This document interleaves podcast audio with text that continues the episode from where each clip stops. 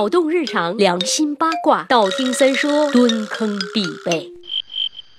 今天呀，要给大家讲一段缠绵悱恻的爱情故事。你们一定以为三爷换口味了，是不是？并没有，故事的主人公是两个男人。呀呀呀呀呀！对，下面就说一说汉成帝刘骜和富平侯张放的激情。我们先来说说刘骜，他的爷爷呢是将西汉王朝推向鼎盛巅峰的一代英主汉宣帝刘询，而刘询的爷爷的爸爸就是大家都知道的汉武帝刘彻。这么换算一下啊，这个刘骜是刘彻的五世孙。接着说说富平侯张放，这也是名门之后了，他的远祖也跟汉武帝刘彻有一点关系。看过大汉天子的人肯定有印象啊，张放的远祖就是被誉为中国御史大夫的榜样张汤，非常受汉武帝的赏识，一代酷吏，也算是一代清官喽。这个张放呢，就是张汤的后人了，他的妈妈还是汉宣帝刘询的女儿。注意到没有？注意到没有？张放是刘骜的爷爷的女儿，也就是刘骜姑姑的孩子。他们俩呀，其实就是未出五服的姑表兄弟呀，原本是亲人，却偏偏要搞基。皇帝和富平侯，哎，这可是汉帝国最高级别的断背之恋，也是一场亲上家亲的狗血恋。话说那是洪家年间的一个初夏，未央宫前的牡丹竞相吐蕊，太液池里的荷花清新可人，空气中弥漫着荡漾着爱的气息，令人心惊摇荡啊。古代帝王皆寂寞，没有手机，没有 pad，能干嘛呢？举办宫廷宴会，就是在这次宴会上，哎，这个刘骜和张放初次相遇，惺惺相惜，那真是金风玉露一相识，便胜却人间无数啊！下面的场景就纯属腐女一饮啦。年轻帅气的皇帝对玉树临风、谈风机敏的张放是一见倾心，共同的志趣和理想让他们相见恨晚。你一个白天没有唠够，于是当天晚上，年轻的皇帝就邀请张放留宿宫中了。再之后，你们懂的。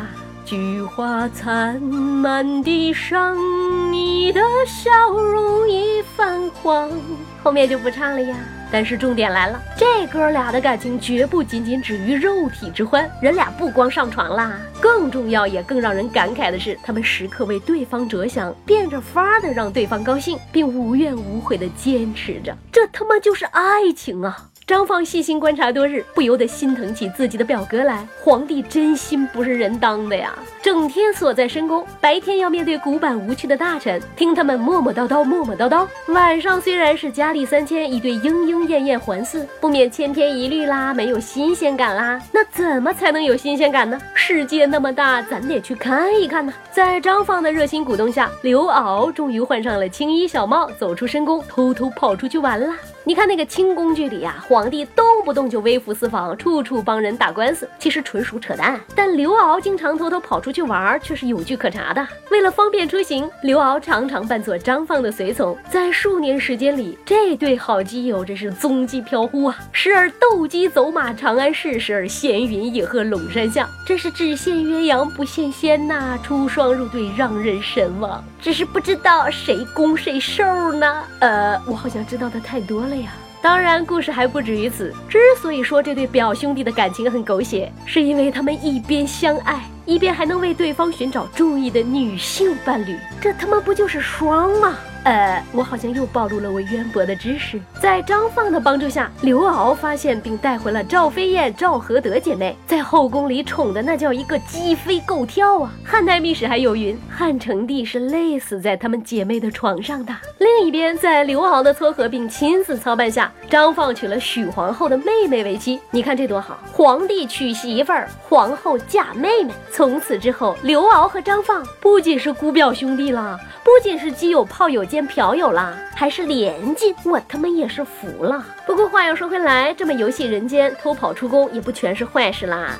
特别是对于长于深宫、养于妇人之手的刘骜，人家玩是玩着，但也确实发现了重大的政治问题。我们知道啊，汉朝有一个很严重的隐患，姓刘的跟刘沾亲带故的都封王、都当官，这是很严重的外戚当权呐。可但是，并不是每一个王、每一个官都能成器呀。比如说刘骜呢，有五个舅舅，号称武侯，全面把持着党政军中枢机构。在这帮老头里，有的讲政治、守规矩，有。有的呢却变着法儿的花样作死啊。比如成都侯王商，为了坐船凿穿了长安城，引水进自家的园子，作死不作死啊？再比如另外一个舅舅曲阳侯王根，在家里修了一个跟王宫白虎殿一毛一样的宫殿呀。白虎殿那是什么地方？那是皇帝刘骜议政朝会的地方。这就像清朝的太和殿，你在自家的殿里修了一个太和殿，这不就是谋反找死吗？以前刘骜不知道，这回出来玩，全他妈知道了。我擦！